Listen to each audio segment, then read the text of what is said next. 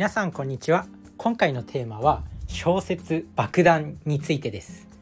で最近小説のね爆弾っていう小説を読んでたんですよ。まあ、店頭で本屋さんにまあほぼ毎週のように本屋さんに行くんでまあ、そこで気になった本はいつも手に取るんですけど、まあ、この「爆弾」っていう本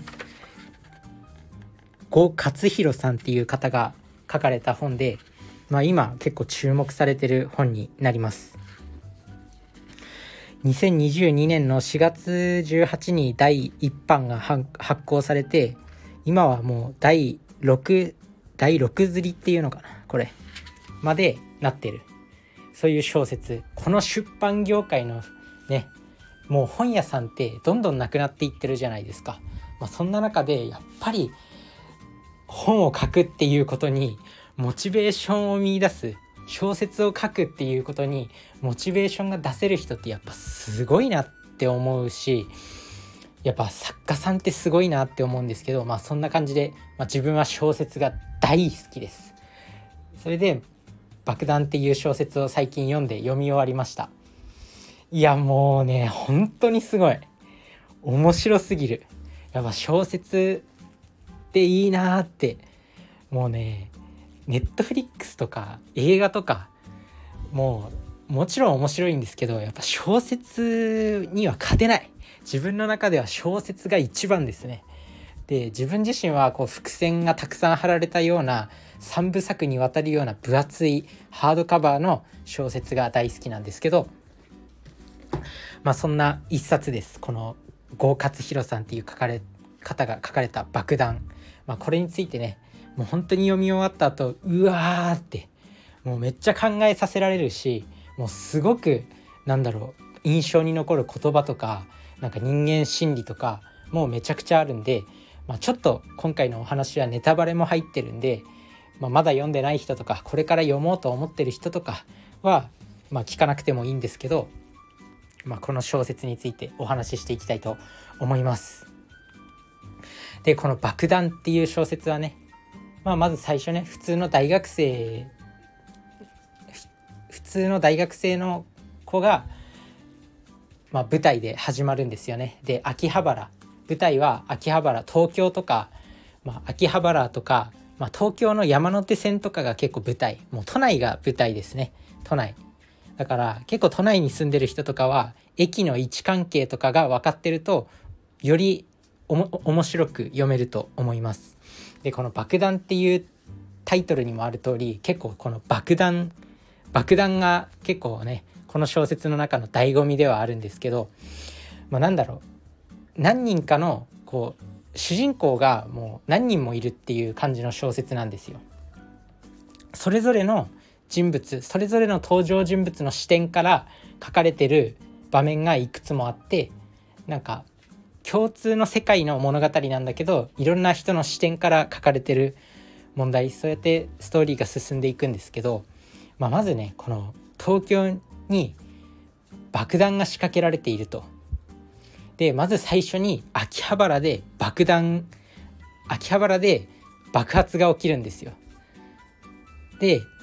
あるねこう犯人犯人被害被疑者被疑者がこう警察署にまあ、捕まりに来るんですね。でこう何て言うの？取り調べ室みたいなところで、まあ、次の爆弾はどこに仕掛けてるんだってなんか都内にいくつか爆弾を仕掛けたらしくてで次どこに爆弾を仕掛けてるんだってその被疑者被疑者っていうのかな。で被疑者の名前鈴木多吾作っていう、まあ、犯人なんですけどこの鈴木多吾作っていう人はめちゃくちゃ愉快犯でなんかもう何を聞いてもうまくはぐらかされはぐらかされるみたいな。で世の中に対してもう腐腐った考えを持っていてなんかもう何を聞いてもなんか私は催眠にかけられていてみたいな。あとはなんだろう。なんかめちゃくちゃ怒鳴ると眠ったりとかなんかそういうなんだろう愉快な犯人みたいな。なんかちょっと変な変な犯人なんですけどその犯人はちょいちょい会話の節々になんかクイズみたいなクイズみたいなものを織り交ぜてきてで次の爆弾が仕掛けてある場所をこう示唆してくるんですよ。それを警察側が一生懸命解いてで防ごうとする、まあ、物語ではあるんですけど、まあ、そのね物語の中でまあいろんなね人間の心理とかなんかそれこそ小説の中でなんか幼稚園に幼稚園とか都内の保育園とか幼稚園に爆弾が仕掛けられてるかもしれないっていう場面があってでその幼稚園児をこう避難させる避難させたっていう、まあ、幼稚園都内の幼稚園をめちゃくちゃ捜索してで爆弾はないか爆弾はないかってめちゃくちゃその幼稚園児を避難避難させたんですけど、まあ、一方でホームレスのたまる場所なんか代々木公園のなんかどっかにホームレスのたまる場所があってそこにも爆弾が仕掛けた仕掛けられてる可能性が高いっていうこともそのなんかその鈴木多吾作っていう被疑者はめちゃくちゃこうなんか会話の節々にクイズ性を持たせてこう問いかけてくるんですね警察側に。それでその警察はその実際に取り調べ室で問いただしてる警察はそのクイズに対してまあ、要は子供側とホームレス側をどっちを救うかっていうことに何て言うのそういう場面にそういう判断に迫られるわけですよ。でその時に、まあ、幼稚園児を避難させたんですね。幼稚園から離れてくださいみたいな。でもその予想は外れてホームレス側の方の爆弾が爆発して何人かのホームレスが死んでしまったっていうシーンがあるんですよ。でその時に警察側も子供の命を選んだっていう現実を突きつけられて自分は子供の命を選んでしまったんだっていう現実を突きつけられてなんだろうそういう犯人の世の中に対する何て言うの？その人間の心理はもともと腐ってるんだみたいな。よく性善説とか性悪説って言われるものがあって、まあ、人間は生まれながら生まれながらに善であるとか人間は生まれながらにして悪であるとかってあると思うんですけど、まあ、その鈴木多吾作っていう被疑者はもう人間は生まれながらにしてもうなんか腐ってるからみたいな。でそれを警察側にも、まあ、世の中を正義で世の中をルールで規則を作って、まあ、規制しようとしてる警察に対して、まあ、要はその子供の命とホームレスの命どっちを選ぶかっていう状況になった時に警察側だって子供の命を選んでしまったというまああるあくまでそのワンシーンなんですけど他にもねいろんななんか爆弾によるそういう被害とかなんかそういう場面があるんですけどまあね本当に何だろう小説の本解説って難しいけどなんかねとにかく面白かった。面白かったでしかまとめられない自分の語彙力もどうかと思うんですけど、まあ、読んでみてください。この人間の心理とかその爆弾爆弾によってその人間がどう行動していくのか被害者被疑者に被疑者に翻弄される警察とその被疑者の鈴木多吾作っていうそのバトルっていうのかな。それが非常に面白かったっていう。でまあこの小説ね、まあ、どんどんそして山手線の駅がもういろんなところが爆発してってもう現実に起きたらほんとやばいことだなって思うんですけどもう新宿駅が爆発して代々木駅が爆発してみたいな。もういろんな駅が爆発していくんですけど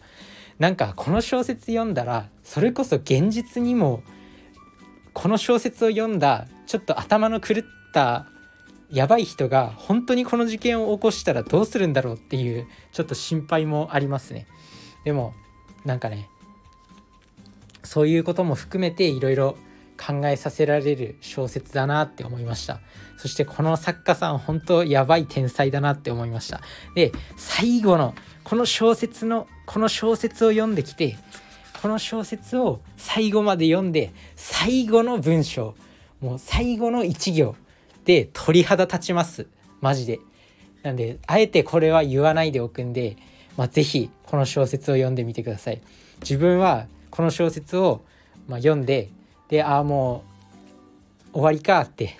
最後のページに来ると小説ってねまあ自分の中の自分の頭の中で作り上げてる妄想の世界があるんですけど小説ってなんか終わりに近づいてくるとああもうこの物語が終わってしまうって言ってちょっとね自分の中で悲しい気持ちになってくるんですよ。でこの「爆弾」っていう小説のねもう最後の1行今まで読んできた物語を含めて最後の1行を読んだ時に鳥肌立ちましたね。でうわこれマジで天才だって思いましたなんでもう読んでみてください是非すごく面白い小説になってますまあね本当に今出版業界って不況でまあそれこそ電子書籍が流行ってきたりとか YouTube もあったりまあ基本人間ってあんまり読書好きな人いないと思うんでまあ、YouTube 見たり Netflix 見たりする人が多い中やっぱこのね本を書くってすごいことだと思うしだから自分はね小説が大好きなんですけど、まあ、とにかく面白かったこの「爆弾」っていう小説。もうねおすすめしたい。是非読んでみてください。それじゃあね。バイバーイ。